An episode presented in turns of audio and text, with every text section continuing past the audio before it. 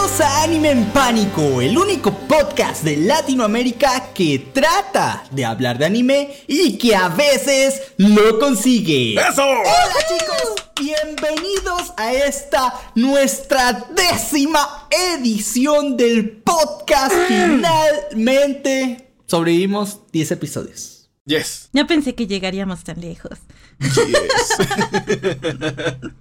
Me parece chiste, pero es anécdota. Hoy, ¿cómo te encuentras el día de hoy? Bastante bien aquí, estoy emocionada, lista. No, esta vez no sé de qué vamos a hablar, entonces eso le agrega un tono de emoción a esto y me encanta. Editor, ¿qué tal? Yo estoy muy bien, yo, yo estoy muy, muy, muy bien con el barrio por dentro y la curiosidad por fuera porque no, tampoco sé de qué vamos a hablar el día de hoy. ¿Con el qué? Eh, no, nada. ¿Qué? bueno, chicos, como ustedes seguramente ya leyeron en el título de este video, hoy traemos un programa sumamente preparado. Uno que nos llevó bastante tiempo de investigación, de preparación, y para eso venimos el día de hoy. Y no se preocupen, no es para nada improvisado. El ¿Qué tema está pasando? Del día de hoy Ahora estoy más nervioso. es todo, pero todo, pero todo lo que tiene que ver para que un anime llegue hasta ti. Desde qué compañías están vinculadas, de dónde sacan el dinero, cómo se le paga a los animadores, qué programas utilizan, cuáles son los roles dentro de la- una compañía de animación. Cómo se le agregan efectos especiales a los animes y finalmente cómo estos son distribuidos hasta tu televisor o tu computadora o donde sea que los veas Uh. una guía completa, completa, completa y lo más brevemente posible y sin usar tanto tecnicismo de cómo funciona internamente toda la industria del anime. ¿Preparados chicos? Estoy lista para esta masterclass. Profesor, yo tengo una pregunta. ¿Usted va a hablar de hentai hoy también? No, no, no. Bueno, aunque mucho de lo que voy a decir hoy para el anime también podría aplicar para la industria del hentai, ¿eh? Sin ningún problema. Ah, ok, porque yo estaba a punto de salir a retirar la materia, pero si usted habla de hentai yo me quedo.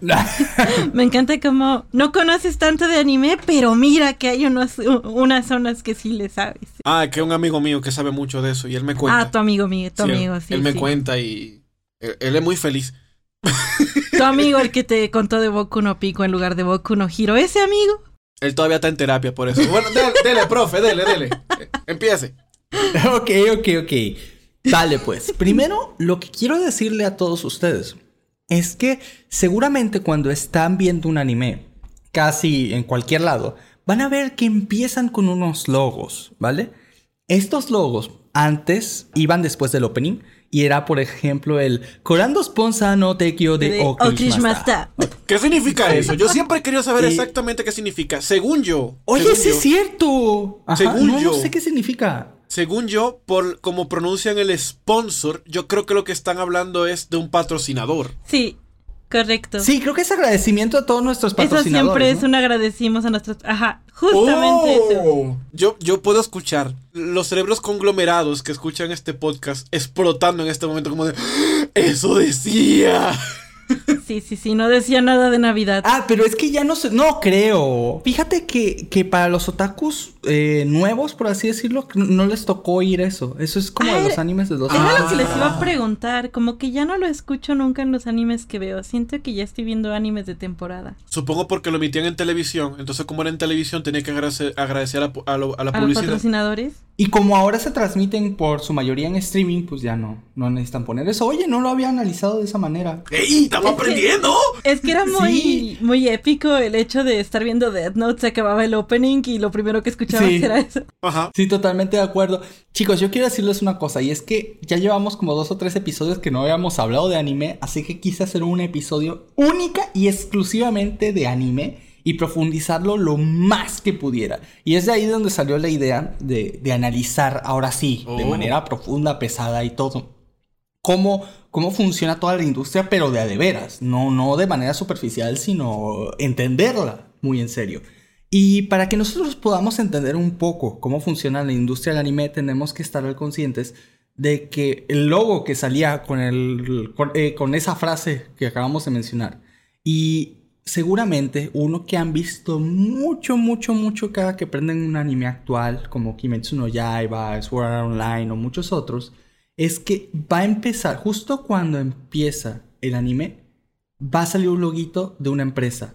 Seguramente lo han escuchado. Y dice algo así como Aniplex. Esta compañía, que se llama Aniplex, que no es la única que se dedica a lo siguiente, es lo que se le conoce como una productora de anime. ¿Vale? Ahora, esto se pone denso, porque les voy a explicar todo anime, no importa cómo provenga o de qué material venga, viene a través de una productora de anime. Hay varias, hay varias que seguramente conocen algunas de estas. Está el famoso Aniplex, que de hecho es la más grande. Luego sigue Pony Canon, Beast y varias de las otras. Pero seguramente has visto sus logos cuando empiezan eh, los animes favoritos o mínimo están en el opening en algún lado. Siempre. Estas productoras de anime se dedican a algo bastante importante. Y es encontrar la fuente de dinero para producir un anime y ver qué material fuente considérense material fuente como qué manga, qué videojuego, qué novela ligera es candidata para sacarle un anime. Ahora, todo esto viene de una cosa empresarial y muchas negociaciones y embrollos.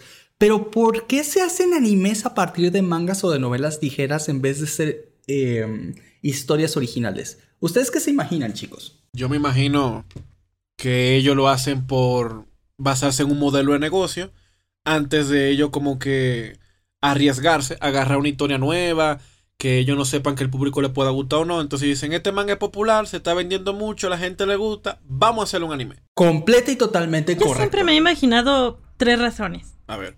Que está teniendo buenas ventas el manga. O que es un autor que ya ha vendido mucho antes. Como que el nombre del vende. Ajá. Por ejemplo, esta autora que no me acuerdo cómo se llama, que hizo Hauharu Ride, que también tiene muchas comedias románticas. Y algunas de ellas también se las han adaptado. Yo creo que es porque ella ya vende porque es romance y es show. Ok. Eso como que del, ni siquiera ponen del creador de Dragon Ball, es como de, de Akira Toriyama, ya. Es que hay unos autores que tienen como que un arte muy... Pues así vendieron un videojuego. Chrono Trigger. Ah, sí, cierto. Sí, cierto. Al, alto juego, alto juego. El mejor RPG que yo he jugado en mi vida. Sí. Sí, siempre lo recomienda así. Y justamente lo vendieron así, con diseños de Akira Toriyama. sí, mira, mira, mira. Pero bueno. Llevaré 20. Están completamente en lo correcto. un, un, una productora de anime se fija en aquellas obras que ya tienen un fandom definido y que podría ser monetariamente rentables de adaptar al anime. En el anime se gana dinero de varias maneras, ¿vale? O sea, una productora de anime es una empresa. Y como toda empresa lo que busca es dinero. Entonces ellos van a meter dinero y quieren sacar ese dinero de vuelta con, con, o sea, con mucho más. Para hacerlo, van a hacer que lo que sea que vayan a producir en anime sirva de la siguiente manera. Número uno, ellos van con una editorial, por ejemplo, vamos a suponer que la más grande es la Sueisha, y le dicen a Sueisha, ¿sabes qué? Préstame los derechos, o más bien te compro los derechos de, de, adaptación de Kimetsu no Yaiba. Estos derechos son de exclusividad, quiere decir que si yo te los estoy comprando, nadie más puede hacerlo. Y una vez que yo lo hago, eh, voy a publicitar las ventas de, tu manga. Obviamente lo que se traduce en ganancias para la editorial del manga del cual se basó o para la editorial de la novela ligera o lo que sea. Luego, ellos dicen, ok, yo te voy a pagar un derecho por el adaptar tu obra. Luego, yo voy a hacer el anime, lo voy a publicitar y lo voy a distribuir. Luego, cuando esto salga en televisión, porque esto va a salir en, televisión, las cadenas televisivas pagan algo que se llama derecho de emisión. El derecho de emisión es el permiso que tienes que tener para poder transmitir un contenido pues, en una televisora. Obviamente los derechos de emisión varían este, bajo varias circunstancias, pero las televisoras necesitan algo para llenar sus espacios y en este caso los canales de anime de Japón, pues obviamente les pagan en este caso a las productoras de anime, las cuales les dan el contenido, los cuales ellos transmiten y pues de ahí es de donde sacan el contenido para seguir siendo canales de anime. Ahora, de otro lado que saca la productora anime dinero es a través de la venta de mercancía. Todas las figuritas, este, pines, juguetitos, todo lo que salga de mercancía uh, con respecto a la serie. Pero no todas las series eh, sacan mercancía. Y otro ingreso es a través de los Blu-rays que se venden, pues, de la serie una vez que haya finalizado su transmisión en la televisión. Así que, bueno, estas son las fuentes de ingresos que ellos van a querer, obviamente, además de las transmisiones en streaming, que actualmente es una de, de las más grandes fuentes de ingresos. Pero la cosa es en teoría, y lo que voy a hacer preciso, es que una productora de anime es aquella que se encarga de conseguir el dinero para producir anime y que luego es la que se va a encargar de administrar todas las ganancias de todas las diferentes fuentes que vengan de la producción de dicho anime. Y como toda empresa, lo primero que ellos hacen, este manga o este, esta obra tiene potencial para adaptarla, esta no, esta sí, esta no, esta sí, esta no. Una vez que ellos deciden cuál es la obra que tiene potencial para hacerse anime, entonces ellos, como dije, le compran el derecho a la editorial. Y luego de esto, lo que sigue como el paso número dos, que por cierto, quiero aclarar antes de que me, crucifiquen, hay excepciones a la regla, ¿vale?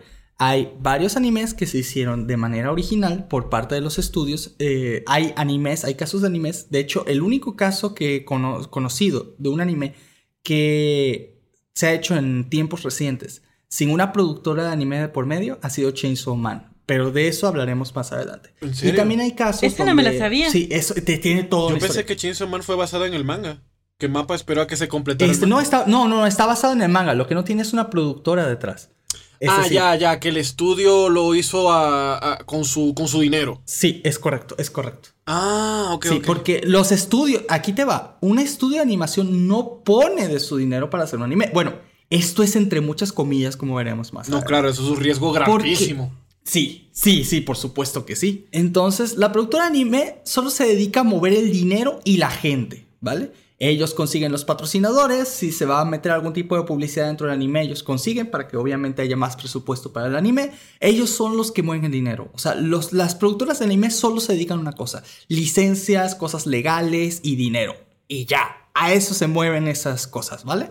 Entonces, luego vamos a suponer que Aniplex dijo, ah, pues me gustó el manga, este, la vez que reencarné en una, en una lavadora, ¿no? Y le quiero Entonces, entonces, en el momento que agarran esta obra, dicen, ok, ya tenemos la licencia de, de esta cosa. Ahora tenemos que buscar un estudio de animación que produzca el anime. Y hay varios estudios de animación, ¿no? Madhouse, Bones, eh, A1 Pictures, este, eh, Cloverworks, muchos otros, ¿no?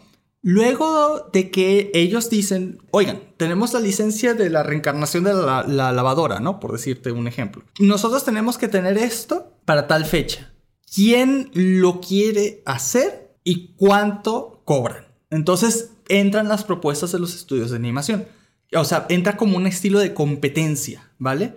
Por ver quién agarra el proyecto. Entonces, este, los Me estudios. una subasta. Eh, sí, es casi como una subasta. Los estudios de animación hacen una propuesta económica cada quien por separado y le dicen, mira, nosotros lo podemos tener para tal fecha a tanto. Y otros dicen, no, pues yo te lo tengo a tal fecha a tanto. Entonces, a puerta cerrada, cada uno entrega su propuesta y la productora de anime decide quién gana el, derecho de, la animación. Entonces, una vez que, por ejemplo, vamos a suponer que Mapa, por decir algo, gana, eh, está como estilo subasta por ver quién se lleva el anime, entonces eh, lo que hace eh, la productora anime es decirle, ok, tú me estás cobrando, no sé, por decirte algo, un millón de dólares por producir Kimetsu no Yaiba. Yo tengo ya le saqué los derechos a Sueisha, ok, te van para ti empieza la adaptación de, de, Kimetsu no Yaiba y te paga pues lo que corresponde, lo que tú, lo que el estudio pidió. O sea, le pagan una sola exhibición. Si te das cuenta a este punto, el único que está arriesgando dinero entre comillas es la productora de anime. ¿Por qué? Porque el estudio fue el que hizo su presupuesto, el que se lo planteó y ellos ya ganaron su dinero una vez que les pagaron. Pero como veremos más adelante, esto no es siempre así. De hecho, déjenme les digo una noticia muy pero muy fea y es que la gran mayoría de estudios de anime están al día de hoy en números rojos. Esto es lo más usual en la industria del anime y muchos de ellos han estado al borde de la quiebra cada rato y la gran mayoría de ellos están en deudas muy fuertes. Y es por el esquema de trabajo que manejan. Eso lo veremos un poquito más adelante, pero bueno, voy a seguir con, con cómo se maneja este proceso. Ya una vez que un estudio ganó los derechos de, de animación de un anime, Entonces empieza ahora sí lo que sería la producción. Hasta este momento es todo lo que se llamaría preproducción de, un anime. Para, que tengan una idea, más o menos el presupuesto que se le da a un anime para comenzar de este estilo, para la parte exclusivamente de la animación, sin contar ah, cosas como publicidad, los derechos de transmisión que va a haber en la televisión y todo lo demás Cuesta, o sea, un anime para animarlo cuesta aproximadamente de 12 episodios entre 1 y 2 millones de dólares. Obviamente dependiendo de qué tanto de tiempo tengan para hacerlo y qué tan buena animación es la que se espera de, dicho anime. Pero entre 1 y 2 millones para 12 episodios. Entonces, por ejemplo, si quieres tener algo como Kimetsu no Yaiba, pues multiplícalo básicamente por 2. O sea, de 2 a 4 millones de, dólares aproximadamente. Yo aquí tengo una pregunta. Claro, adelante. Aparte de lo monetario, o sea, de las propuestas que hacen y que le dicen como de, ah, yo te ofrezco tanto por animar este anime. Yo siempre tenía la ilusión de que había como algo de, yo quiero que lo anime este estudio porque visualmente lo podría hacer mejor o cosas así. Siempre tuve ese... ¿No influye también? ¿Nada? No les importa. No, no les importa en lo absoluto. Y de hecho puedes ver ejemplos como Nanatsu no Taisai. Eh, Nanatsu no Taisai tiene una historia Aquí puedo dar fe y testimonio de que por lo que puedo ver visualmente, el corazón de Boyd está destrozado. ¡Ay, qué feo! Te juro que siempre pensé que era algo como... sus sueños y ilusiones. Siempre pensé que era algo más estético como, no lo sé, por ejemplo... Amor al arte, ¿no? Ajá, cuando Bones se aventó la Full Metal Alchemist Brotherhood, pensé que se lo habían dejado porque ellos iban a manejar mejor el cuidado. También cuando hizo las ovas de Kuroshitsuji. Pero todo es sucio dinero. Todo es dinero. No es sucio porque es bien ganado. todo es dinero, todo esto es dinero. ¿Y quién, quién lo gana? ¿Y quién tiene una mejor propuesta? De hecho, déjame decirte algo. Para los proyectos grandes. Traigan el cloro. Los proyectos grandes, entre comillas, usualmente lo agarran estudios que quieren salir adelante, eh, que, que no tienen obras tan buenas y se comprometen a más de lo que pueden. Así empezó Estudio WIT, así empezó Estudio Mapa. ¿A qué me refiero con lo que acabo de decir para que quede más claro? Que ellos dicen... Perdón, este Estudio WIT fue el que lo que hicieron Spy Family, ¿verdad? Eh, bueno, Spy Family lo hizo WIT con Cloverworks. Eh, WIT... Ajá, eh, uno hacía números pares y otro números impares. Ajá, ok. Para hacer más, para que tengas una idea de cómo se ve el trabajo de Estudio WIT, fueron los primeros que animaron eh, Shinjeki no Kyojin la primera temporada. la primera temporada de oh. Alto bagaje. Entonces, de hecho, uno de sus primeros éxitos grandes fue precisamente Shinjeki no Kyojin. Ah, pero la cosa es que el esquema de trabajo que ellos tenían con, eh, con Shinjeki fue tan, pero tan pesado, porque ellos lo que hicieron para ganar el proyecto es decirles, ok, yo te lo hago y te lo hago a la mitad del tiempo de los demás estudios, ¿me entiendes? porque ellos no tenían obras tan relevantes y tenían una obra relevante porque pues, eran una buena casa animadora, o sea, ya tenían, digamos, uh, los medios para hacerlo. Pero el problema es que eh, ellos se ajustaron a tiempos muy cortos, cosa que provocó todo un desastre interno en WIT, porque pasó lo siguiente. Ellos prometieron una fecha, pero no la pudieron cumplir, y como no la pudieron cumplir, entonces, por cada semana o por cada mes de retraso, todos los costos extra, pues porque todo eso, o cada que se retrasa un anime, aunque sea una semana, es una semana de sueldos de como 200 personas que están vinculadas en el proyecto. Entonces, todos esos sueldos sumados, imagínate, por una semana, por dos semanas, por un mes. De hecho, cada animador gana en promedio de los animadores junior, claro, un aproximado de mil dólares al mes, que no es mucho. Déjame decirte que no es nada para hacer Japón. Está rozando casi el salario mínimo en Japón. La cosa es que pues ese dinero no rinde para nada, pero aún así es algo. Y pues multiplícalo mínimo por la mitad del equipo. O sea, y luego el resto, la otra mitad gana el doble o del triple de eso, ¿no? Que ya son los directores, guionistas, este, las personas de, de, marketing, los, todo eso, toda esa gente pues gana mucho más que esto. Entonces, por cada mes de retraso estamos hablando de, que pueden ser literalmente, no sé, 200 mil, 300 mil dólares extra por cada mes de retraso. Entonces, obviamente, eso, eso no, no lo va a pagar la productora de anime. ¿Por qué? Porque tú me diste un presupuesto que decía que me ibas a cobrar un millón de dólares y si te retrasaste porque no pudiste cumplir tu contrato, pues eso no es problema mío, es problema tuyo. Vas a tener que cubrir los costos extra y aparte vas a tener que pagarme una multa por, por haberte tardado más. Y esto es de las cosas más comunes que pasan increíblemente en los estudios de anime. En otras palabras, y más sencillo, los estudios anime proponen fechas para ganar los proyectos que usualmente no son viables. Ganan los proyectos, se los quedan, así los pueden animar, pero trabajan este, literalmente con el tiempo súper cortísimo. Y luego de que, de que no pueden cubrir el tiempo, ellos terminan pagando digamos, los platos rotos. Ellos pagan los sueldos extras de todo ese tiempo que no se cubrió y aparte tienen que pagarle penalizaciones por no haber cumplido las fechas del contrato.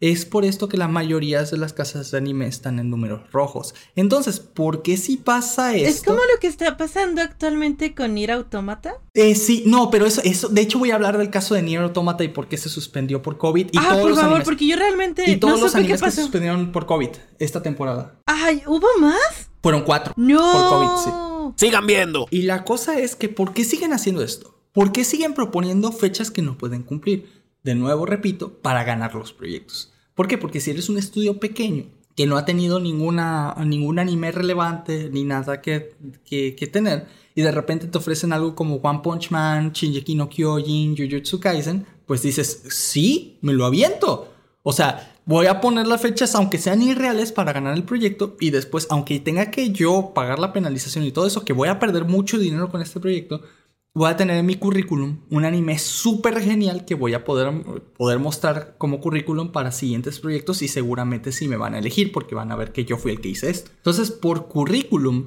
deciden aventarse estos proyectos todos locos. Ahora sabiendo esto, que básicamente es por una decisión de negocios que proponen todos estos tiempos tan cortos, lo que termina pasando es que no pueden cubrirlos y todos los animadores terminan trabajando unas mínimo 12 horas diarias, teniendo el mismo sueldo siempre, estando súper presionados por las fechas de entrega que no se pueden cumplir por lo cortas que son. O sea, ya ni siquiera es que no las puedan cumplir porque no se estén esforzando lo suficiente, es que desde el inicio eran irreales. Entonces, obviamente, todo esto termina haciendo que, que los esquemas de trabajo dentro de las compañías anime sean en muchos casos un infierno. Hay algunas otras... E igual sabemos que Japón no es como que el país con la mejor política laboral con sus empleados, ¿no? Como que siempre están cansados, explotados, nunca ven su casa, duermen en el trabajo o en la calle donde puedan. No me imagino cómo es para los animadores. De hecho, debe ser un tipo de vida bastante horrible y ni siquiera. De hecho, y aparte la paga es horrible. De hecho, por animar, eh, por animar eh, estas historias o anime, que muchos dicen, ah, es que me encantaría. Bueno, sí, pero primero, no son tus historias. O sea, no, no es una historia tuya. Segundo, tú no eliges el proyecto. Y tercero, trabajas bajo presión por una paga súper chiquita. Yo no sé por qué los animadores quieren hacer animadores, ¿verdad, editor? Eh, Hola. Yo creo que básicamente es que los animadores son obreros, son obreros de obras, Sí. fran- de obras francas, básicamente. Y, y yo creo que es, un, es una aterrizada a la realidad muy fuerte, pero esa es la realidad. Y yo creo que muchísima gente ahora, como que el, el sueño de volverse animador se le ha rompido un poquito el corazón. Honestamente, para mí, suena como esclavitud con un par de pasos extra. Ajá. Pero aún así, el que quiera estudiar animación, bueno, ya, ya podemos dar unos cuantos consejitos después sobre eso, pero para, para no cortarle la historia a Pani, que continúe, maestro. Gracias, gracias. De hecho, Yo estoy bueno, muy choqueada. A mí se me está cayendo el sueño. A mí se me está cayendo Japón otra vez. Vuelven los traumas. El psicólogo tuyo se va a hacer dinero este año. ¿Escuchaste la nueva canción de, Fa- de Shakira? Ajá. Mi psicólogo es el que factura. Yo lloro y él factura. episodio del podcast, episodio que el psicólogo factura. Sí, sí. No, dice, ¿cuándo es que tú grabas podcast? ¿Muy cita? Yo no, pues al día. Ah, pues te veo al día siguiente. Es martes de pánico, es martes de sesión. Es miércoles de factura. De hecho, Ay, este um, Aniplex tiene su propio estudio de animación. Este estudio de animación es A1 eh, Pictures. Eso no lo sabía. Sabía que existía Aniplex, pero no sabía que tenía tanto poder adquisitivo. Ah, sí, no, son un monstruo. O sea, realmente el verdadero monstruo tras toda la industria del anime ahorita es en su mayoría Aniplex. Este- Es el Disney del anime. Sí, sí, lo es, exactamente. Hasta que Disney lo compre. Y bueno, resulta ser que ellos tienen su propio estudio de animación, que es A1 Pictures, que fueron los que hicieron Sword Art Online, por ejemplo, la primera temporada. Son los que hicieron también el anime de, de Watakoi, Wow. por decir otro. Entonces, ¿por qué si Aniplex, que es la productora, tiene su propio estudio de animación, por qué no le asigna todo a su propio estudio? Y es que aquí te va. No son tontos. Originalmente, A1 Pictures, como puedes darte cuenta, empezó con animes por ahí del, del 2011, 2012 y ha hecho varios a lo largo de estos años. Pero si tú te vas a la página de A1 Pictures, te vas a, a dar cuenta que casi todo lo que ha hecho últimamente han sido películas. Películas de Fairy Tail, películas de eh, Nanatsu no Taisai, películas, creo que hasta hubo una de, no me acuerdo si de Kuroshitsuji o algo así, de todas sus licencias creativas. Las películas no se las está dejando a estudios de animación, se las están quedando ellos. ¿Por qué? Porque las películas es solo un producto material de dos horas con tiempos eh, de trabajo iguales al tiempo de un anime, o sea, entre uno y dos años de, tiempo a futuro. Entonces tienen esquemas más flexibles de cierta manera y con presupuestos muchísimo más altos. Por eso ellos se quedan con las películas y delegan todo lo de anime, que es como para ellos lo, chusma, lo, chiquito. Entonces, este, y así es como lo han venido manejando de manera monetaria. Ahora, ya agarramos a un anime que es candidato para salir. Ya tiene su estudio de animación, ¿no? Que lo va a agarrar, que lo va a tomar y que lo va a animar. Primero se van a sentar muchos ejecutivos y muchas personas de, creativos y van a empezar a decir hasta dónde se va a animar de la obra, este, más o menos qué se va a dejar dentro, qué cosas de relleno se van a sacar, porque obviamente a veces alguien te dice, bueno, yo quiero que tu obra del, del mantra de la reencarnación de la lavadora abarque los primeros tres arcos de la historia, pero solo te dieron 12 episodios. Entonces es imposible, ¿no? Entonces aquí cabe del estudio de animación decir, no, ¿sabes qué? Es que yo no te puedo meter todo esto en, en los 12 episodios. O vamos a hacer solo el primer arco o si quieres hacer los tres arcos, déjame te saco esto y esto y esto y esto y esto de la historia y ahí más o menos le mochamos y ahí queda más o menos algo que... Dándole machete. Sí, dándole machete a todo para que quepa. Como le pasó, por ejemplo, al anime de The Promise Neverland, la segunda temporada, donde quitaron básicamente un cacho como gigantesco del final de la historia, pues para que pudiera caber en una segunda temporada sin tener que hacer más temporadas del, del, anime, porque de verdad quedaba para muchas más temporadas, pero lo cortaron en la segunda temporada sacándole todo, todo, todo. ni siquiera va a decir el relleno, eran cosas importantes, pero pues bueno, era lo que, lo que pudo hacer el estudio de animación y eso ya no estuvo eh, en ellos. Es que muchas veces la gente culpa a los estudios de animación, pero en realidad quien tiene la culpa al final o quien toma ese tipo de decisiones es la productora. Ojo, aquí tengo muchas dudas. Adelante. A todo esto, ¿por qué en algunos que son como de 12 a otro le hacen otra temporada y hay otros que son como One Piece que One Piece nos va a enterrar a todos? ¿Es por la demanda? no, que sí. no, no, no, es que es o la venta. Es que aquí te explico. Lo que esto, esto es saliendo un poquito de lo que iba a hablar de lo demás, pero te, digo un poquito qué pasó con casos como Dragon Ball, sí, One Piece, Naruto, porque te das cuenta que estos animes eran larguísimos y es como que si no pasara nada, ¿vale? Entonces. es, donde yo no entiendo, porque si te puedes aventar mil capítulos, no puedes sacarle otra temporada a Pandora Hearts. Ahí hay algo personal ahí. Es algo personal. es porque los esquemas antiguos y los nuevos ah, son bastante diferentes. Recordemos que cuando salió One Piece, Naruto, Bleach, todos estos eran finales de los 90 y principios de los años 2000, ¿vale? Donde el esquema de cómo se hacían los animes era muy diferente. Igual desde Sailor Moon que tenía un montón de episodios, Heidi, Candy Candy. Si se acuerdan, todos esos animes viejos tenían una cantidad de episodios gigantormes. Pero hay una razón para eso, y es que lo que pasaba es que cuando una productora de anime ganaba un espacio televisivo, vamos a suponer un domingo a las 5 de la tarde, que es como el horario más visto, esto tiene un nombre, no sé si te lo sepas, editor. Este, normalmente dicen prime el, time. Horario estelar o algo así. Ajá, horario estelar. Prime time, ajá. Es el horario estelar cuando lo ganan no lo querían soltar. Entonces, así tuvieran que meter relleno o tuvieran que hacer lo que fuera necesario, trabajaban con todo lo que ya tenían. O sea, es decir, imagínate, estás trabajando en una serie donde ya tienes el horario estelar, que es el que más produce dinero de manera de publicidad, ¿vale? Entonces, el canal que transmite el anime dice, oye, yo no quiero soltar a, Naruto. Yo quiero seguir teniendo los, los derechos de emisión de Naruto porque pues me está produciendo una cantidad de dinero muy grande. Entonces el productor de anime dice, bueno, pues no vamos a parar Naruto. Entonces lo que hacen es decirle al estudio de animación, ¿sabes qué? Agárrate de donde te tengas que agarrar, pero tú sigues produciendo Naruto. Y de ahí viene que le metieran tanto relleno. Sí, de ahí viene que le metieran tanto relleno que reciclaran un montón de escenas, porque algo que pasaba con Naruto y que pasa también con One Piece, no me digan que no, es que el inicio es una repetición casi de medio capítulo anterior y luego con el opening, o sea, de los 24, 23, 24 minutos que dura la serie, este, que bueno, nada más como recordatorio, duran eso, duran 23 eh, o 24 minutos porque los otros 6 o 7 minutos son de espacios publicitarios que van a ver en la televisión. Entonces, cuando estás viendo algo de 23 minutos es porque en realidad dura media hora en el espacio televisivo y todo ese tiempo que no estás viendo es tiempo que en teoría en la televisión salieron eh, los cortes comerciales. Debido a esto, hacen lo que sea, lo que sea por hacer durar más el episodio, perdón, los episodios y de esa manera seguir conservando ese horario en específico. Esto no se puede hacer con todas las obras, ¿vale? Esto no se puede hacer con todas las obras pero los esquemas han cambiado muchísimo desde los años 2000 y desde, los 90.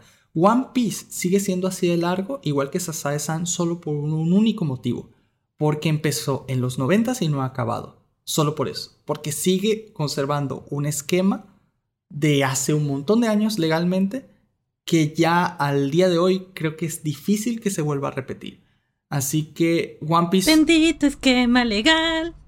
sí. Que me da One Piece los domingos. Sí, de hecho estás porque, porque sigue con un esquema legal de los 90, es por eso que sigue One Piece hasta el día de hoy en transmisión como si nada. ¿Y, qué pasa con esos animes largos de ahora, como Boku no Hero Academia? Boku no Hero, ajá, los dividen en temporadas.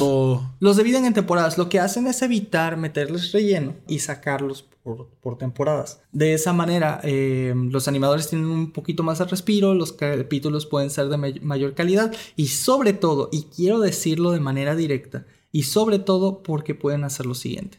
Si en algún momento el anime deja de ser rentable, a diferencia del esquema legal de los 90, porque ustedes dicen, bueno, si funciona, ¿por qué no hicieron este mismo tipo de, esquema con Boku no Hero Academia? Que también es larguísimo, es un shonen, pueden ponerlo en el horario estelar, da mucho dinero, o sea, realmente daba como para hacer esto, pero ¿por qué no lo hicieron y lo sacaron en temporadas como cualquier anime normal? Bueno, la razón de esto es porque la razón por la que se están haciendo por temporadas es porque los animes al día de hoy son desechables. ¿A qué me refiero con eso? En el momento de que Boku no Hero deje de dar dinero, lo van a agarrar, lo van a hacer bola y lo van a tirar de lado. Le van a dar un final apresurado en el anime y hasta ahí llegó la animación. Como hicieron. Óyeme, pero qué episodio de podcast más deprimente. O sea, uno, uno, está a, ley de que no haga un centavo más o menos para que cancelen el anime que te gusta. Ay, es que también es feo, ¿sabes? Y me pongo mucho en el lugar de por qué lo cancelarían. Porque me pasó. Yo amé Spy Family. La primera temporada me la, me la vi así bien. Luego leí el manga y ya no me interesó tanto la segunda porque ya sabía qué iba a pasar. Por dos. Y eso me pasa. Y uno quejándose de Netflix que cancela la serie la primera temporada. Ajá, yo según es como, no, no me voy a leer el manga, voy a esperar a la otra temporada. Pero me leo el manga y ya no me interesa tanto la otra temporada. De hecho, no estoy tan emocionada por otras temporadas. Wow. Pues eso es lo que ocurre. Y también por eso, cuando un anime pasa tiempo, pasa varios años y no se le hizo una segunda temporada, ya es muy poco probable que se le haga otra. Porque sobre todo si el anime ya está terminado, pues ya la gente sabe cómo termina y pues no tiene mucho interés de verlo animado. Esto tiene una excepción. Por ejemplo, Kimetsu no Yaiba, pero porque Kimetsu no Yaiba empezó antes de que se acabara el, manga, ¿no? Por ejemplo, Full Metal Alchemist, eh, la, eh, la segunda, el Brotherhood, es porque ellos se habían puesto de acuerdo desde el inicio que se iba a animar el, anime, que ambas obras iban a terminar al mismo tiempo. O sea, que el anime y el manga iban a terminar más o menos en las mismas fechas, de tal manera de que fue una sorpresa para todos el final, no importa si estuvieras viendo el anime o el manga. Oh. Pero de, que habrá aclarar, se han hecho animes de obras ya terminadas. Por ejemplo, esta temporada tenemos el anime de Tomo-chan y es un manga ya terminado, de hace varios años.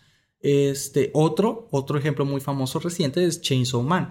Pero Chainsaw Man es una excepción a todas las reglas que voy a estar comentando. Y, es la única excepción a un montón de cosas.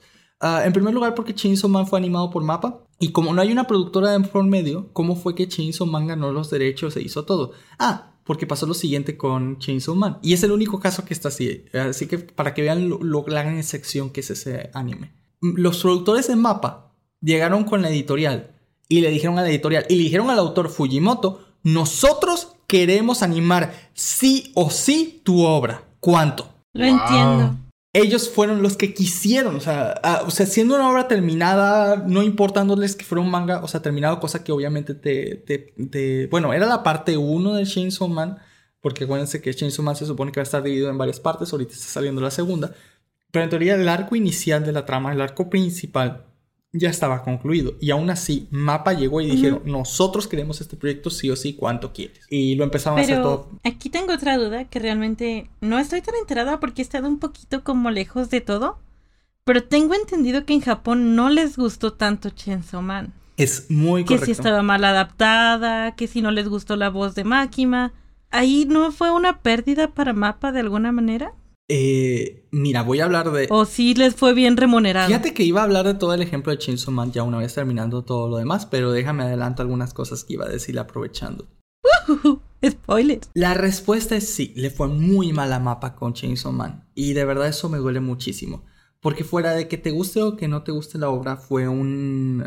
es un rompedor de esquemas en muchas cosas. Número uno, que el estudio de animación puedan producir sus animes sin necesidad de una productora de por medio lo segundo, que los estudios de animes puedan hacer exactamente lo que tú dijiste, elegir en qué obras quieren llevar a la pantalla, cosa que no pasaba, o sea, realmente este fue como, como un caso súper excepcional, y muchas otras cosas, realmente hubo muchas, muchas otras cosas. Mapa tiene su propio departamento de CGI, cosa que casi ninguna, como lo vamos a ver más adelante dentro de toda la explicación, ningún otro estudio tiene usualmente contratan a, otras empresas para que les hagan el CGI. Mapa se, se, lo fue desarrollando a través del tiempo y actualmente fue el que utilizó con Chainsaw Man. Hizo un montón de cosas muy diferentes, eh, como meter un ending diferente a cada capítulo. En realidad, la cantidad de dinero. Eso fue hermoso. De verdad, eso fue hermoso. La cantidad exagerada de dinero que Mapa gastó en Chainsaw Man no tiene nombre. Y recientemente salieron las ventas del Blu-ray. Eh, por ahí había visto un par de videos y están un poquito equivocados con eso de las ventas de Blu-ray y déjame se los explico. ¿Por qué? Primero la explicación. ¿Cuál es la noticia? Chainsaw Man vendió en Japón la primera semana 1730 y algo copias de su Blu-ray, ¿vale? Que es exageradamente poco para un anime de ese calibre. O sea, no es, no es, ¿cómo de explicarlo? No es una quiebra total, pero sí son números para un anime súper genérico, súper regular que apenas alguien ha visto, ¿va? O sea, tampoco están en el borde de la bancarrota, pero es, algo muy malo. Por ejemplo, Bochi the Rock, que fue el anime más visto de la misma temporada que, que Chainsaw Man, tuvo una cantidad de ventas de 16 mil Blu-rays en, la misma semana, porque ambas salían. Chainsaw Man y Bochi salieron al mismo tiempo, entonces su semana también en Blu-ray fue la misma de estreno. Entonces, eh, la proporción es de 1 a 16. Y pues obviamente que la cantidad de, de, bochi, o sea, de, presupuesto que tuvo el proyecto, pues es muchísimo menor, pero por demasiado.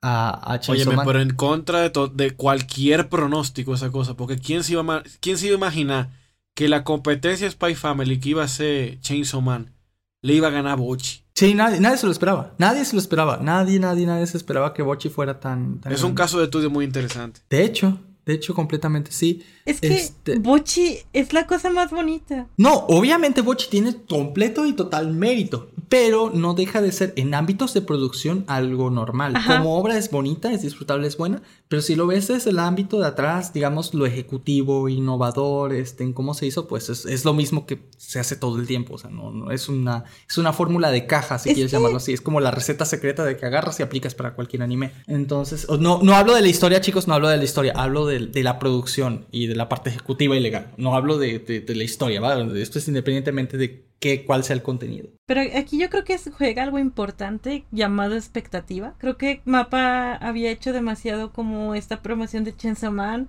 y la gente tenía un montón de expectativa con todo lo que iba a ser Chainsaw Man. Y al final como que la gente no le terminó gustando porque a lo mejor esperaba algo más. Y realmente de Bochi uno no esperaba nada, solo un anime de comedia para reírte, pasarla bien y te terminaste encariñando de los personajes. No lo sé, es mi perspectiva. O a lo mejor también puede ser que eso que tú dices fue lo que le pasaron a los japoneses, porque Chainsaw Man era un manga popular allá, tal vez no, no tanto de este lado, porque aquí me imagino que Chainsaw Man fue popular. Ah, sí, las ventas de Pochita se dispararon. Pero allá en Japón, como tú dices, que los japoneses se molestaban porque no era una adaptación fiel nosotros ni sabíamos a qué, adaptación era fiel o no, porque nosotros, ah, qué cool, un tipo motosierra, ¿no? Y, y, allá en Japón a lo mejor no fue así. Pero es que siempre es el precedente porque también nos está pasando de este lado con The Last of Us, que está la gente que está feliz porque es una adaptación bien fiel. Y hay gente que no le gusta que sea una adaptación tan fiel. Porque no tiene libertad creativa en absoluto. Ajá. ¿Quién entiende a la ¿Quién gente? entiende a la Sí, gente? no, no, Te están está dando algo bueno. Fíjate que déjame decirte que Chainsaw Man creo que en general es una obra que no conecta tanto con el público japonés. De hecho, eso es algo que yo pienso y que de hecho muchos youtubers de- vi que coincidían con, con esta opinión. Y es por el hecho de que si tú te das cuenta, la mayoría de los protagonistas de anime es, mira cómo son, ¿no? Está Naruto, que es súper entusiasta, y yo quiero ser un Hokage. Está Luffy, Oh, de, yo quiero ya. ser rey de los piratas. Cada- cada uno-. Cada uno tiene su grupo de amigos eh, que va formando a su alrededor. Ah, lo hacen todo de la mejor manera. Eh, eh, en teoría hacen un equipo alrededor suyo todo el tiempo. Luffy con los Mugiwara, este, Deku con los chicos de su clase, Naruto con, con los demás de su aldea, este, Bleach con sus amigos de la escuela que también terminaron siendo todos con poderes y los empezó a juntar. Toda esta fórmula, digamos, ahora sí voy a decirlo de, de caja también, que ya está preformulada de alguna manera. Y, y- y tienden a hacer varias cosas. Número uno, tener un sueño, un objetivo, algo muy específico ah, que es mucho más grande que ellos, que van a lograr con esfuerzo y Ay, el dedicación. sueño de Denji. Eh, Eh, que lo van a lograr con esfuerzo y dedicación. Número dos, unir a la gente que está, ser el motor que une a toda la gente que está a su alrededor, ¿no? Y la transmisión de, de los valores conforme va avanzando la historia. Los Ahora, valores. obviamente, y lo mismo pasa con Jujutsu Kaisen, pero el problema, pues lo pueden ver perfectamente con Chainsaw Man. Es una fórmula que se sale completamente de esta caja, por completo, ¿no? Eh, tenemos a un es un protagonista. Shinji Horny. tenemos a un protagonista que la está pasando mal, cuyo sueño es un sueño, de hecho, más parecido al de nosotros que cualquier otro protagonista de anime. Ese güey lo que quiere es comer. Pero habla por ti. Habla por ti. Habla por ti. Yo si Ah, quiero está ser rey de los piratas, tengo mi puesto de CDs. 25 pesos la pieza. Denji lo que quiere es una comida rica, una cama suave en donde descansar y tocar tetas. Así que, pues, mira, es alguien mucho más Me banal. identifico mucho, muy real, 0 de 10, no recomendado. Es muchísimo más banal Denji. Y aparte, él no es el motor que une a los que están a su alrededor. En realidad, em, todos los que están a su alrededor llegan al azar y lo dejarían si pudieran. Este, a menos que ya se hayan encariñado, a, a menos que ya se hayan encariñado con él. ¿no? Suena como un perfil de Tinder. No te soltamos porque tú el único que puede pilotear el, digo, a Pochita, el Chainsaw Man. Nada más por eso. Yo soy el Chainsaw Man. Después de todo este tiempo me di cuenta que yo era el Chainsaw Man. La cosa es que este, um, por todo este tipo de discrepancias que tiene con el sentir popular de, de- de un japonés, ¿no? De- del grupo, del, del preservar la calma, de estar con los demás, de ser este, correcto. Y sobre todo porque muchas veces, y, y no solo los japoneses, sino en muchas culturas, se trata a la ignorancia como algo lindo o adorable o algo incluso que se busca, como en algunas religiones donde el que no sepas y que creas cosas bien mente es algo bien visto. Así como tú no le pienses, este, tú haz lo que te decimos. O también el hecho de que al menos este, en otros lugares se puede así como de, ay, no sabe, es algo tierno, es algo, este, es algo lindo. Pero cuando lo ves con Denji, como es la ignorancia real. Por ejemplo, vamos a suponer, Naruto es un tonto, ¿no? Porque no, no le va bien a las clases, no estudia, quiere salirse, es un rebelde. Luffy es un idiota porque apenas le alcanza el cerebro para pensar en dos cosas. Y este, A partir de hoy, Boyd presenta su renuncia formal. Le insultaron a Naruto y a Luffy en menos de 10 segundos. ¿Naruto qué? Una de las características de Lu- Luffy es ser un tontito, ¿no? Am, ahora, la cosa con Agárrame, es que... editor, agárrame. la- ¡No lo hagas! Agárrame que voy a Atlanta. La cosa con Denji es que él es un tonto, pero un tonto real. O sea, ¿cómo es un tonto real? Por ejemplo, Denji nunca fue a la escuela, no sabe leer, no sabe Él escribir. no es tonto, es Ah, no sabe muchas palabras, su vocabulario es extremadamente limitado y se limita a groserías, básicamente. Y la verdad, Como cualquier persona que aprendió inglés con sus amigos. y la verdad es que la vida es difícil para él y todo el mundo a su alrededor abusa de su ignorancia para poder este, sacar provecho de él. Y la única manera que él tiene de defenderse es a golpes. O sea, básicamente a Aki le cae mal el tipo con, con le asignó este, le asignaron ser equipos, pues patadas en las bolas, ¿no? Hasta que hasta que uno de los dos renuncie. No sé por qué, pero la descripción de Panic de Chainsaw Man me suena aquí diciendo algo como, oye Denji, ¿no tienes otro lugar donde ser estúpido? Denji, no, ay no. pues algo así, y por eso yo creo que no gusta tanto este tipo de, series. Aparte de eso, obviamente, no sé por qué pero los fans de Fujimoto, el autor de Chainsaw Man, empezaron a ponerse como que un poquito densos con el hecho de que muchas cosas de la obra, ¿no? Ah, cosas como la voz de máquina, que estoy de acuerdo que no le quedaba, es una voz demasiado suave para una, básicamente una femme fatal. Le pusieron una voz demasiado kawaii, en eso estoy de acuerdo, pero no es algo que arruine la esencia de la obra. También otras cosas como poner el CGI en algunas peleas que tampoco a mí me gustaron, pero tampoco eso reduce la calidad completa del producto. Creo que obviamente se pudo haber hecho muchísimo mejor, pero es que ya tenía demasiado presupuesto encima. También tenemos que entender eso, que para algunas cosas ya, o sea, si hubieran tenido que hacer todas las batallas que fueron en CGI y se las hubieran tenido que hacer en 2D, la producción fácil se hubiera llevado un año más. Y la producción de Chainsaw Man empezó en 2020 y salió casi en 2023, o sea, salió en 2022, casi 2023. Entonces, por todas estas razones, o sea, que los fans de una obra que ya estaba terminada eran demasiado acérrimos y quisquillosos, por así decirlo, porque era su obra de culto, era su niño de oro, haciendo que los fans solo estuvieran enojados cada que saliera un capítulo. Y por otro lado, los fans nuevos que no vieron el manga, de todas maneras, no iban a ver ese tipo de historias porque no es, no es una historia fácil de, de tragar. O sea, en realidad la historia, la historia sí es sencilla. O sea, si te pones a ver la historia es sencilla en términos generales y se va poniendo un poquito más densa con el paso del tiempo, pero con detallitos, con muchos detallitos que te van soltando poco a poco. Pero la cosa es que no es una historia común a la que esté acostumbrada Japón. No es una historia de caja, no es una historia de optimismo, no es una historia de sueños, ah, es una historia más parecida a una vida y, yo creo que eso no, no, gusta tanto a los japoneses. De hecho, en su estilo y esquema está más asociado a un concepto americano. De hecho, te puedes dar cuenta desde el opening. Todas las referencias del opening son a películas, pinturas y cosas de Occidente. No hay cosas japonesas en las referencias. Y eso es algo a lo que el público japonés De hecho, hay un video de Panic Flash que lo explica. De hecho, sí, tenemos un video donde explicamos las referencias de cada una de las cosas del opening. Y, este, y si te das cuenta, todas esas son producciones de Hollywood. Son producciones de no Hollywood me había puesto A pensar en eso. Ah, no hay referencias como tal japonesas en todo el video. O sea, Está la de Sadako, ¿no? De la niña del aro. Nada más es una cuando están peleando. Eh, sí. Cuando están peleando en lo del aro. Es correcto, es correcto. Pero también podrías tomar que está la versión del aro americana. Porque el aro, de hecho, es americano. Ah, sí. Ah, es cierto. Terringu. Terringu es la japonesa. Sí, es verdad. Este, que de hecho va a salir un video ahorita de Panic Flash de sitios de terror donde explicamos precisamente de dónde salió la maldición de Ringu porque hay un caso real que fue lo que inspiró la película y, todo. Pero bueno, eso es para otro video. Ay, no, no me gustan las pelis de terror que inician con un basado en historias reales. Y más cuando es verdad. pues sí, bueno, eso lo veremos en, otro video, no, aquí en Anime en Pánico, eso lo veremos en Panic Flash. La cosa es que por todo lo que te he dicho, creo que en realidad Chainsaw Man es una obra más para Occidente que, que para los mismos japoneses. Y de hecho, Mapa lo sabía muy bien. Mapa sabía lo que estaba haciendo, que esto estaría sería una, más una apuesta internacional que una apuesta nacional en Japón.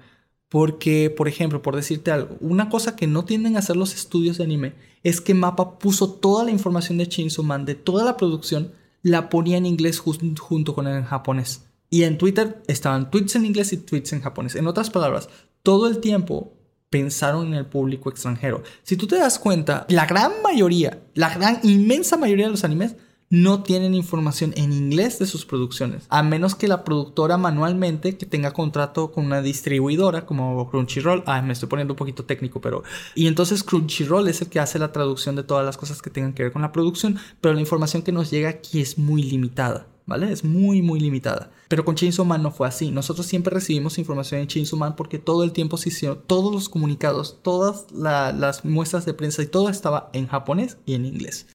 Entonces eso fue como una estrategia de mercado que hizo Mapa. Obviamente estoy preocupado porque efectivamente las ventas del, del Blu-ray fueron muy malas y para un estudio de animación eso sería lo peor que te puede pasar en la vida. ¿Por qué? Y más como un estudio como Mapa, ¿eh? que no cualquier estudio. Eh, de, hecho, sabes que el mapa, mapa es un nombre grande. Solo este año Mapa está produciendo creo que siete animes diferentes, solo para este año 2023. Entonces realmente están teniendo una cantidad de trabajo horrible. Y te voy a decir una cosa que pasa. Usualmente cuando, ok, aquí va, cuando una productora de anime le paga a un estudio de animación para que haga su anime, el estudio de animación dice, dame un millón de dólares y yo con eso soluciono, ¿no? Y le das un millón de dólares, pues en teoría ahí se acabó. O sea, eso fue el coste de producción y la ganancia del estudio de animación, ¿no? Pero hay, hay una cláusula extra que todos los estudios de animación le ponen a los contratos para que las ventas de los Blu-rays, un porcentaje se vaya para el estudio de animación. Entonces, el estudio de animación al final tiene dos fuentes de ingreso. La venta de los Blu-rays, número uno, o a veces, y dependiendo de qué tan vivos se pongan, parte de lo que sea en plataformas de streaming, pero no es usual. Usualmente solo se quedan con los Blu-rays y el pago de, por la producción de anime, que es el pago inicial que hace la productora de anime, y ya. Esos son todos los ingresos que tiene la, casa de animación. Que si juguetes, eh, si en la mayoría de los casos eh, las transmisiones en streaming, retransmisiones en televisión, todo el merchandising, eventos, todo eso es para la productora. Nada, ni un solo centavo de ahí se va para la para el estudio de animación. Todo es para la productora. Esto me suena muy injusto. Suena injusto, sí. Pero en realidad, pues quienes pusieron todo el dinero y lo ponen en riesgo son los de la productora. Claro, son los que salen más beneficiados al final. Yo digo por las, las pobres personas que trabajan animando. Ah, claro que sí. Es horrible. Por eso te digo, es una industria muy injusta y a largo plazo no es sostenible. Pero de eso hablaremos un poquito más adelante. La cosa es que para un estudio normal, el hecho de que los, las ventas de Blu-ray les vaya mal es de lo peor que te puede pasar porque es tu segunda fuente de ingresos. Como por ejemplo, si te retrasaste en algún capítulo, si te retrasaste en algo porque dieron, como dije anteriormente, fechas muy justas que eran imposibles de cumplir, entonces ellos terminan poniendo de su dinero para terminar de completar el anime y em, esperan recuperarse a través de la venta de Blu-rays, ¿vale? Entonces, este tipo de ventas para Chainsaw Man podría indicar lo peor de la vida. Pero en el caso de Mapa con Chainsaw Man fue un caso completamente distinto, ¿no? Porque ellos reciben los derechos de transmisión del anime eh, para las televisoras, tanto nacionales como internacionales, reciben todo el ingreso del streaming, reciben todo el, ingreso del merchandising. Que aquí hay una división legal entre los tipos de merchandising porque no todo el merchandising de Chainsaw Man les pertenece al estudio de animación o a la productora. De hecho, la gran mayoría se van para la editorial original del, manga o de la obra original. Pero cuando son directamente derivados de la adaptación animada, entonces todo ese ingreso sí se va para, para la productora de anime, pero en el caso de Chainsaw Man se va para el estudio. Entonces, en el caso de Chainsaw Man, ellos están recibiendo todos todas las fuentes de ingreso que se van usualmente para la productora, ellos los están recibiendo de manera directa, haciendo que el ingreso de Blu-ray sea importante, claro que sí, pero no tan relevante como lo es para la mayoría de los estudios de anime, ¿vale? Entonces, pero este es porque es un caso muy particular, muy específico y muy fuera de regla, ¿vale? Este, pero para la mayoría de los estudios, malas ventas en DVD puede traducirse directamente a, que el proyecto fue un fracaso. De hecho, eso es lo por lo que yo creo que Chainsaw Man no funcionó tanto en Japón, pero al mismo tiempo tampoco creo que sea una quiebra completa, porque como dije, al, mismo tiempo de ser tan arriesgado, también tuvieron todas las fuentes de ingresos solo para ellos. Así que espero yo de verdad que les haya dado suficiente como para que quieran arriesgarse con la siguiente temporada de Chainsaw Man, pero eso será una cosa que veremos en, algunos meses. Vaya. Profesor, profesor, una pregunta. Claro. Hace rato, antes de que usted empezara a hablar de... Y escúcheme que le interrumpe, profesor. Usted, antes de empezar a hablar de lo de Chainsaw Man, usted se quedó, eh, y yo me quedé con la duda, en qué pasaba después de que se daba la luz verde, de que el estudio agarraba el anime, que se asignaba el presupuesto, que el director, que empezaban a escribir el guion ¿Qué pasaba después de ahí? Ah, claro, por supuesto.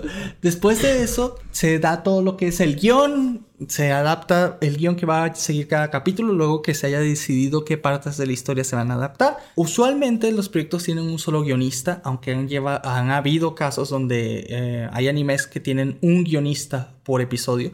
Aunque estos tienden a ser un desastre, obviamente, porque la visión que tiene un guionista de una parte de la historia a veces no va a conectar con lo que tenga el guionista del tercer episodio. Entonces, ah, son casos raros, pero sí se han dado. Ah, pero en su mayoría solo tienen un guionista para todo, que está muerto de trabajo, por cierto. Y, este, y hay un director de animación. Porque aquí va. Este, esto lo explicaré ah, más adelante y ya van a ver a qué me refiero con más adelante. Pero eh, imagínate que tienes a 200 personas trabajando en un único personaje, el protagonista, ¿no? En Naruto. Y están trabajando, algunos están trabajando en el episodio 4, en algunos en el episodio 5 y así sucesivamente. Tienes que hacer que todas estas personas con estilos de dibujo diferentes tengan siempre al mismo Naruto. Que sea consistente, independientemente de la pose, independientemente de cómo se esté moviendo, que sea consistente. Para lograr esa consistencia está el director de animación, que va a estar revisando que, ah, en primer lugar, va a revisar que todos los productos que se estén dando en dibujo, porque bueno, déjenme decirles que todas estas animaciones son literalmente dibujos, que luego voy a explicar cómo se hace todo el proceso de la animación, el software que se usa, eh, cómo se administra todo esto, pero eso lo veremos después. Y es que lo que hace este director de, de animación va a ver que sea consistente los personajes, que sean ellos mismos a través de toda la serie, o sea, que no tengan ah, la nariz más chueca, más alargada, más para acá o más para allá. Este, y también eh, van a estar vigilando que todo el proceso cumpla con el storyboard y cumpla con el guion. El storyboard, que bueno, también se utiliza para cine, para muchas otras cosas, ya saben que son como estas, como que si tradujeras un anime, pero en tiras cómicas, pero sin ser un manga trae los planos específicos que se tienen que cumplir dentro de la historia. ¿Cómo lo explicarías tu editor? Ah, porque ustedes no lo saben, pero editor estudió cine. y quiero presumirlo. Quiero presumirte ya que te tengo a ti. Y lo hizo a una edad muy temprana. Y terminé editando para un canal de, anime en YouTube. Pero bueno, la cosa es que... no, mentira, mentira. E, es, un placer trabajar contigo, Pani. Hmm. ok, el storyboard viene siendo un bocetaje de sucesos en orden cronológico de una traducción del guion a una imagen. Es el primer paso entre el guion y lo que va a pasar en la animación. Viene siendo donde eh, una serie de viñetas, donde en cada uno de estos recuadros se va diagramando la posición de los personajes, los giros de cámara, este, la posición de la cámara. Incluso se, se delimita qué diálogos va a decir quién, cómo lo van a decir, los escenarios. Y es básicamente cada corte de cámara que uno ve en el producto final se va diagramando dentro de este storyboard, pero se dibuja de la forma más básica posible mientras sea entendible para todo el equipo de producción, sea en una película, qué sé yo, el departamento de actores, de fotografía, o en el caso de animación, los animadores. Y esto también se utiliza mucho para también el equipo de doblaje. O sea, hay veces que el anime no está terminadamente eh, animado un episodio y el equipo de doblaje o los actores de voz están ya doblando, están grabando las voces para ese episodio utilizando solamente el storyboard. De hecho, empresas de animación un poquito más pesadas como, como Pixar, Disney y esos estudios de, animaciones que hacen películas ya con que toman muchísimo más tiempo de producción, normalmente el editor que edita la película edita el storyboard. Y ahí ellos saben desde antes qué escenas se van a quitar, qué escenas se van a producir y qué escenas no porque la animación es algo caro. Entonces, el storyboard podemos decirlo como eso, es como un bocetaje, es un paso entre el guion y la animación, es donde se, donde se asegura que todos los departamentos de la producción sepan exactamente qué se va a hacer y cómo se va a hacer en términos visuales y auditivos, y también así también el departamento narrativo, ergo también el de edición, se asegura qué va a quedar en el producto final y qué se va a quitar para no gastar recursos en producir algo que al final no va a aparecer en pantalla. El director de animación tiene que encargarse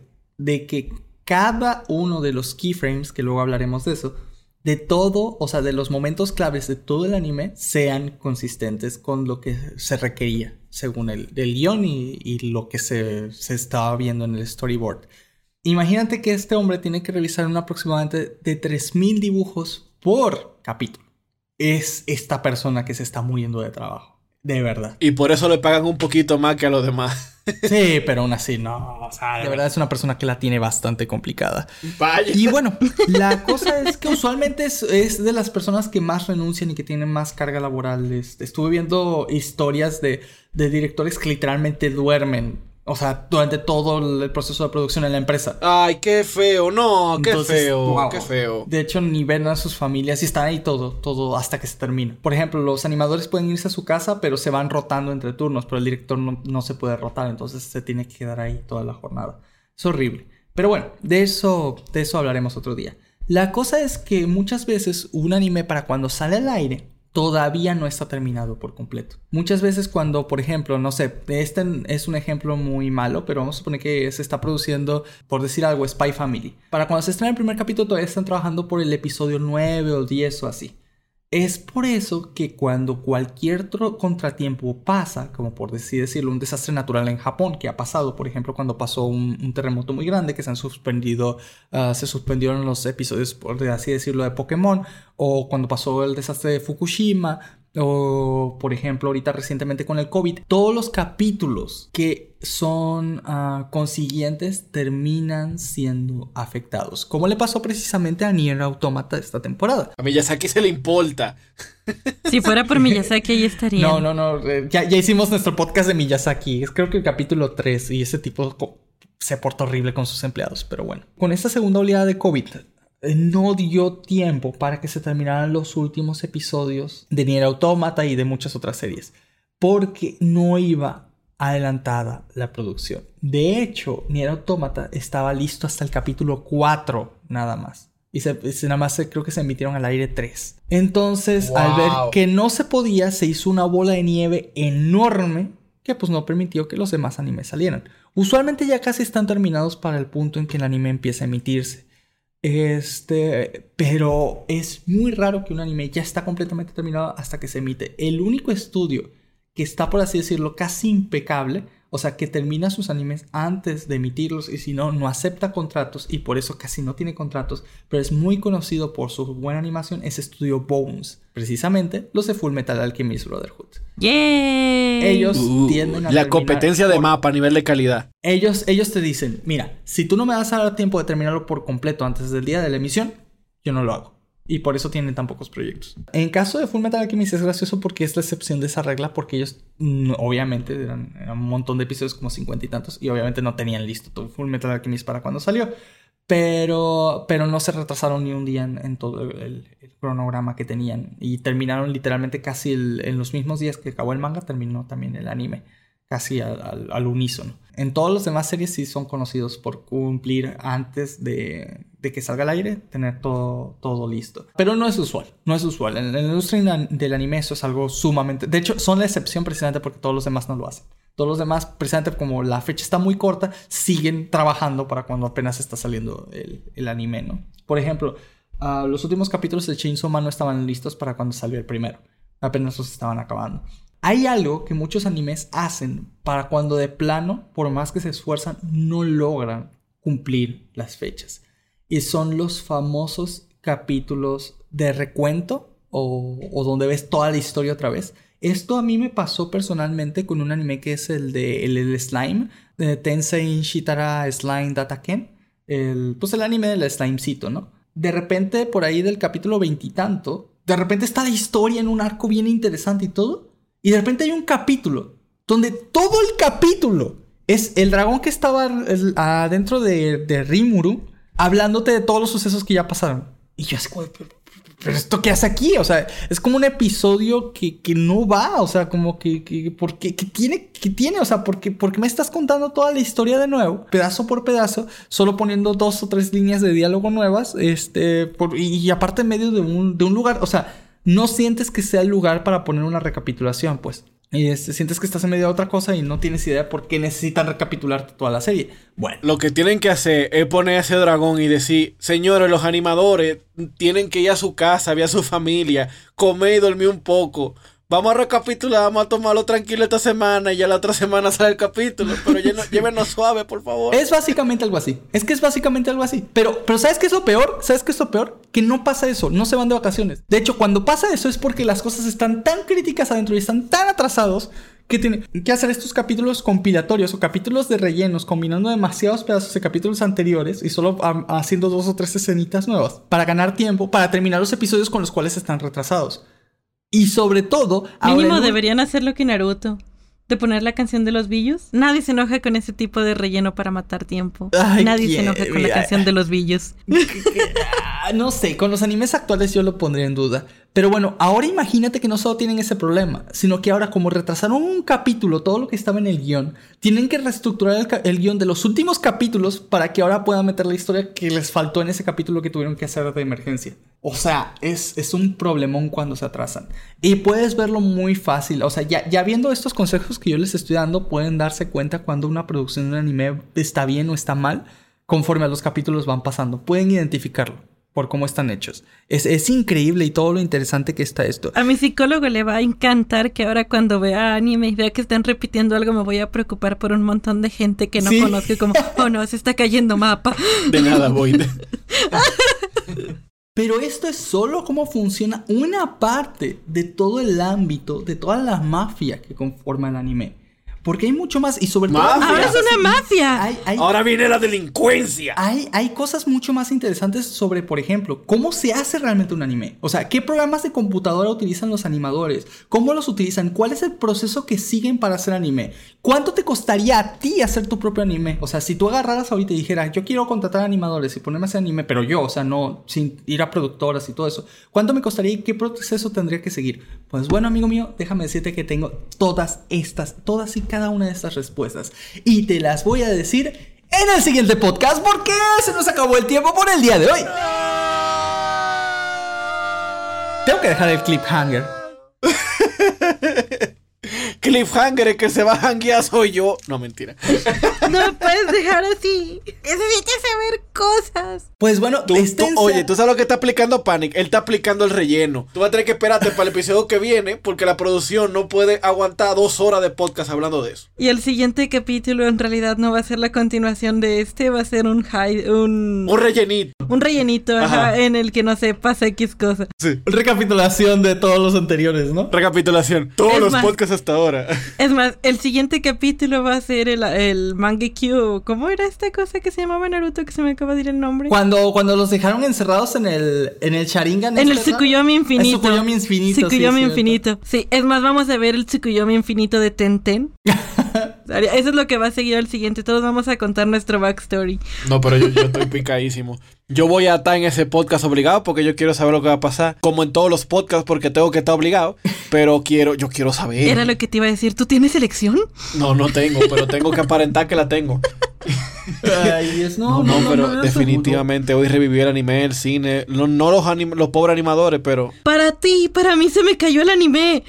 Yo prometí que iba a ser un capítulo de anime. ¿Se acuerdan? Finalicé el podcast pasado diciendo: el siguiente capítulo sí o sí hablamos de anime tendido. Cumplí. Ah, pero tú te lo tomaste bien en serio. Sí, sí, sí, sí, sí, sí. Tan en serio que van a hacer dos episodios puro anime. Si es que no metemos el rellenito el próximo. El relleno en el relleno, claro que sí. Y no, todo estuvo muy bueno. Aprendí mucho, oye, aprendí mucho. Yo aprendí que la industria que me hace feliz hace infeliz a muchas personas. Sí. Esto le Sí, va a encantar a mi psicólogo. Explotación laboral. ¡Vámonos! Bueno, chicos, entonces nos vemos. Esténse atentos. Si, si esto ya es varias semanas después, sálganse directamente al siguiente episodio. Los queremos un montón. Cuídate mucho, Void. Cuídate mucho, editor. Y estamos, como siempre, hasta la próxima. Esto ha sido Anime en Pánico. Nos vemos, chicos. Estén atentos. Y ahora viene el ending. Tomo. Ah, espera, ese es opening.